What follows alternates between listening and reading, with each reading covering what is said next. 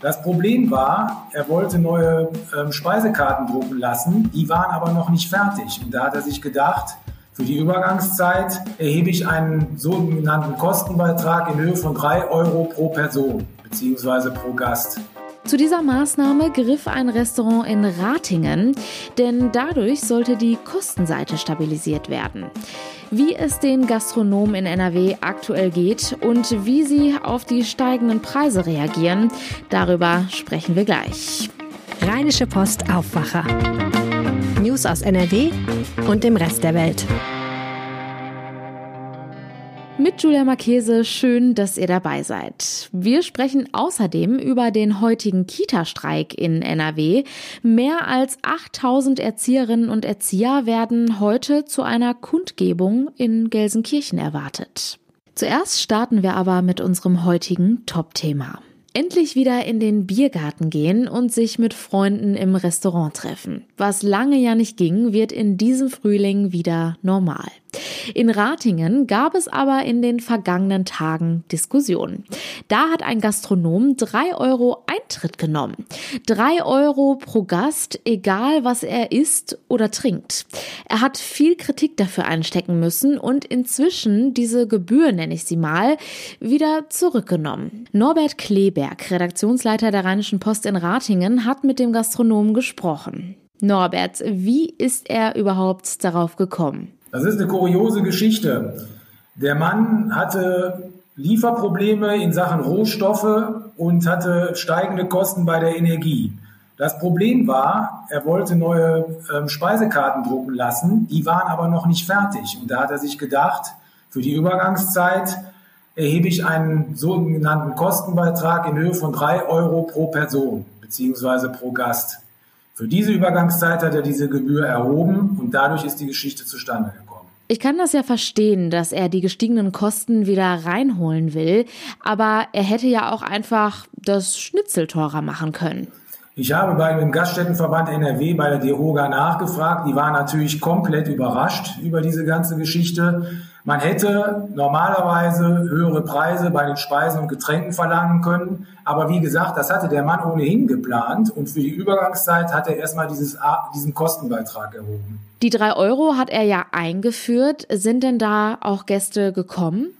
Also die Leute haben das bezahlt die waren mit dem Essen auch sehr zufrieden. Es waren viele Stammgäste dabei und es gab wenig Murren. Allerdings waren die Ratinger Gastronomen nicht gerade begeistert, weil die die Preise erhöht haben, also diesen, diese Umlage über die Preise hereingeholt haben und nicht über einen Sonderbeitrag von drei Euro.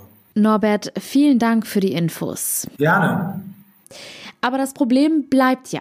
Die Kosten steigen kräftig. Wir wollen ein bisschen in die Tiefe gehen und sprechen dazu jetzt mit Marc Weber, selbst Gastronom in Duisburg und Mitglied beim Hotel- und Gaststättenverband in NRW. Erstmal Hallo, Herr Weber. Ja, guten Tag. Herr Weber, Ihnen gehört das Webster in Duisburg, ein Brauhaus in der Innenstadt. Wie finden Sie die Idee, drei Euro Eintritt pro Gast zu nehmen? Ja, ein bisschen zwiegespalten. Erstmal weiß ich nicht, ob das rechtlich also hundertprozentig äh, in Ordnung ist. Also das äh, ist mir ein Gedanke, der Gedanke ist mir mir auf jeden Fall hier für den Betrieb noch nicht gekommen. Ich wüsste jetzt äh, auch nicht, ob das bei unseren Gästen so gut ankommen würde. Der Gastronom begründet das ja mit den gestiegenen Preisen. Wie ist das bei Ihnen? Wahrscheinlich auch alles teurer, oder? Ja, das auf jeden Fall. Also äh, die Austragaben sind extrem gestiegen. Die Preise, wenn man die Ware überhaupt bekommt, siehe Öl äh, und, und Mehl, äh, die sind quasi um 100 Prozent gestiegen. Energie ist, wenn man einen neuen Stromvertrag macht, der kann sich eventuell gegenüber dem alten Vertrag vermehrfacht haben. Also die Preise sind extrem gestiegen. Wir haben jetzt äh, im Oktober bekommen wir den gesetzlichen Mindestlohn hier in NRW. Gilt seit äh, Mai auch schon ein anderer Tarifvertrag. Also äh, die Ausgaben sind extrem gestiegen, dass, dass wir in der, unserer Branche die Preise in einem Ausmaß erhöhen müssen, die mir in 30 Jahren jetzt, wo ich selbstständig bin, noch nie vorgekommen ist, äh, ist klar. Also wir müssen die Preise definitiv zweistellig erhöhen.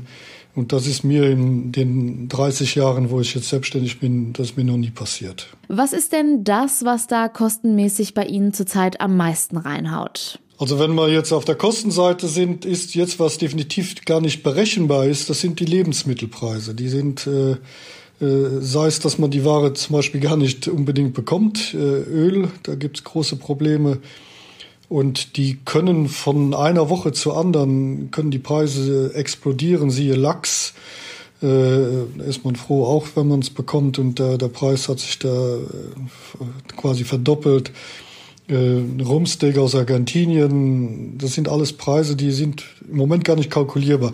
Man muss eigentlich eher Tagespreise auf die Karte draufschreiben, als jetzt fixe Preise. Wie wirkt sich das denn bei den Preisen aus? Äh, Sie meinen jetzt die Preise bei uns auf, der, auf unserer Speisekarte oder wie? Ja, genau. Ja, also wir haben die Preise bei uns äh, aktuell noch nicht erhöht. Äh, wir sind da noch in der Kalkulation drin und einer der Gründe ist, weil die, die Situation sich so schnell ändert, wo man dann auch teilweise nur hofft, okay, das wird sich vielleicht noch normalisieren, äh, weil wir einfach auch Bedenken haben, was können wir den Gästen zumuten. Ne? Das ist ja eine, eine Hausnummer, wenn man sagt, zweistellig müssen die Preise steigen. Äh, da haben wir auch schon Angst, dass gerade jetzt, äh, wo die Geschäfte wieder so langsam ein bisschen anziehen, dass man damit äh, Gäste auch verschrecken können. Also ein Jägerschnitzel für 10 Euro ist da nicht mehr realistisch. Nee, der war vorher schon bei uns nicht realistisch.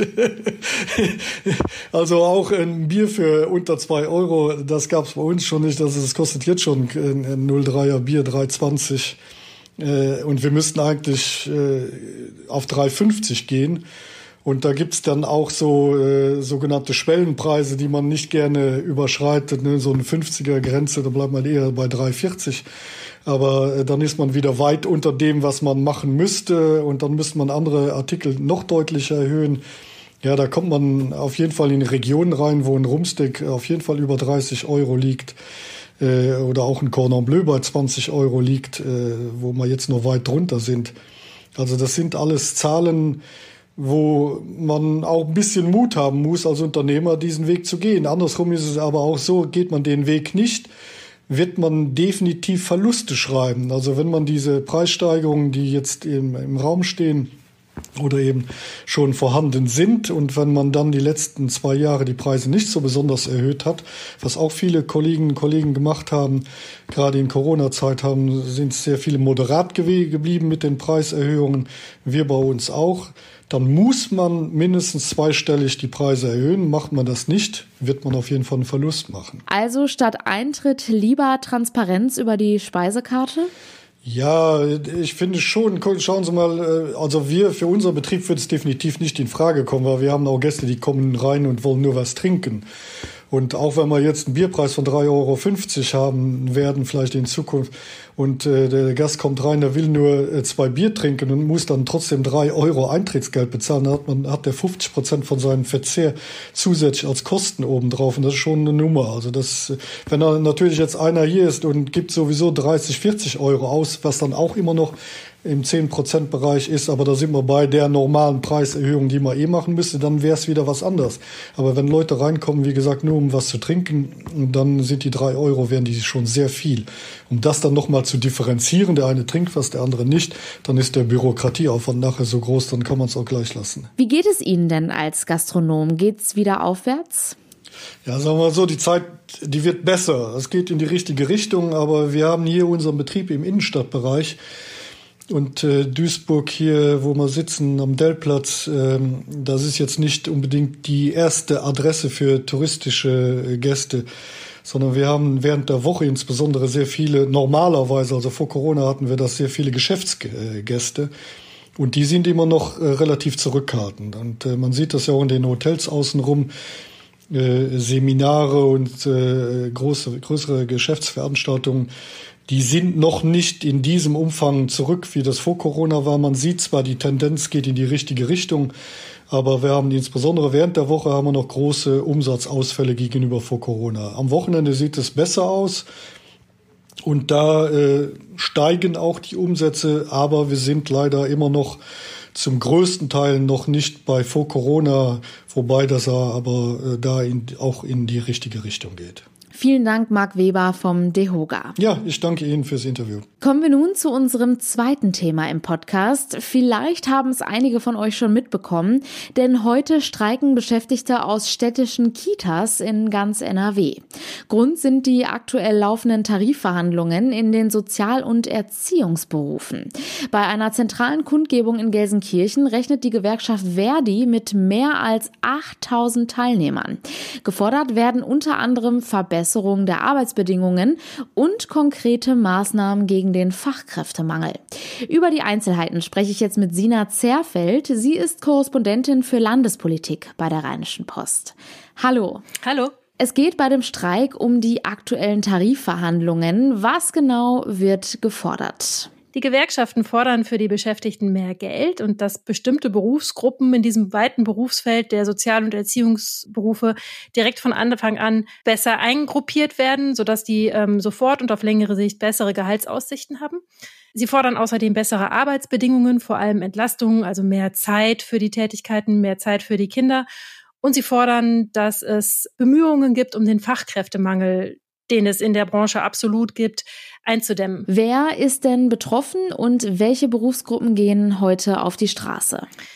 Das sind die Beschäftigten der Sozial- und Erziehungsberufe und zwar der Einrichtungen in kommunaler Trägerschaft. Also wovon die Menschen am meisten mitkriegen werden, das sind wahrscheinlich Kitas, die eben bestreikt werden, äh, Kitas, die in der Trägerschaft der Städte und der Gemeinden sind, oder auch äh, die offenen Teams des offenen Ganztags in Grundschulen oder Einrichtungen der Behindertenhilfe. Ähm, es gibt aber auch noch andere mögliche Einrichtungen, die darunter fallen, die jetzt nicht so viele Menschen so immer präsent haben und nicht, von denen die Menschen nicht so viel mitkriegen wie jetzt von den Kitas zum Beispiel oder von den offenen Ganztagen an den Grundschulen. Also überall, wo Menschen in Sozial- und Erziehungsberufen beschäftigt sind, in der Trägerschaft der Städte und Gemeinden. Es werden allein bis zu 8000 Menschen zu einer Kundgebung in Gelsenkirchen erwartet. Gestreikt wird aber in ganz NRW. Wo genau finden denn noch weitere Streiks statt? Ähm, in Gelsenkirchen, das muss ich, ähm, das muss ich sogar noch nach oben hin verbessern. Die Gewerkschaft Verdi geht im Moment davon aus, dass das sogar deutlich mehr als 8000 Menschen werden. Also die haben mit 8000 gerechnet. Das wird nicht erfasst. Die Leute müssen sich da vorher nicht anmelden. Aber nach den Rückmeldungen gehen die jetzt davon aus, dass das noch deutlich mehr werden könnten als 8000.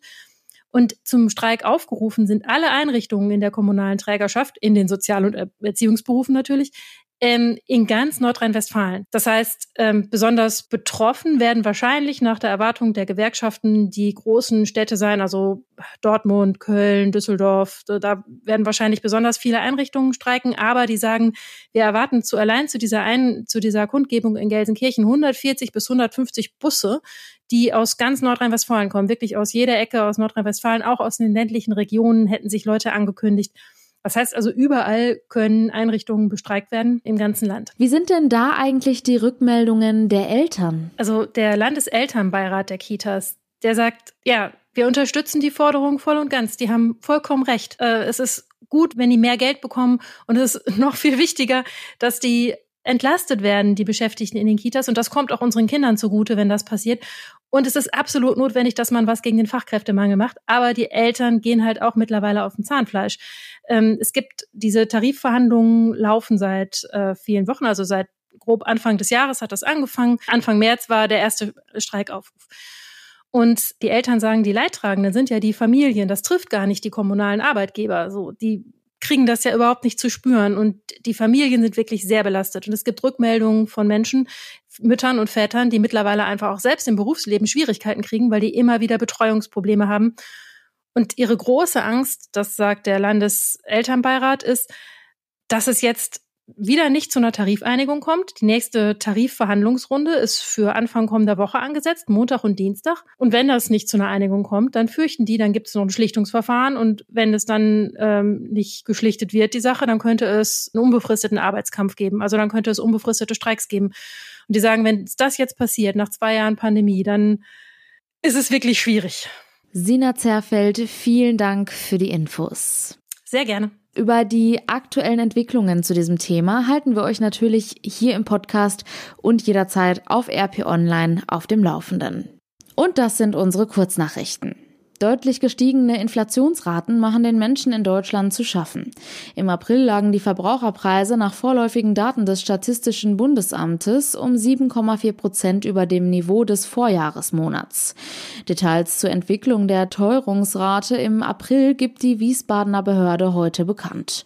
Vor allem stark gestiegene Energiepreise heizen die Inflation an. Der Krieg in der Ukraine hat diesen Trend noch verstärkt. Borussia Mönchengladbach empfängt die ukrainische deutsche Fußballnationalmannschaft zu einem besonderen Benefizspiel. Die heutige Begegnung im Borussia Park ist die erste Partie der Landesauswahl seit der Invasion Russlands in die Ukraine. Der durch das Spiel erzielte Geldgewinn soll Menschen aus und in der Ukraine zugutekommen. Zum Schluss noch ein kurzer Blick aufs Wetter. Und das bleibt trocken und sonnig bei Temperaturen zwischen 25 und 28 Grad. Im Westen sind im Tagesverlauf aber starke Böen möglich. In der Nacht kühlt es sich dann wieder ab. Die Tiefswerte liegen zwischen 13 und 10 Grad. Und das war der Aufwacher vom 11. Mai. Habt einen schönen Tag. Ciao. Mehr Nachrichten aus NRW gibt's jederzeit auf RP Online. rp-online.de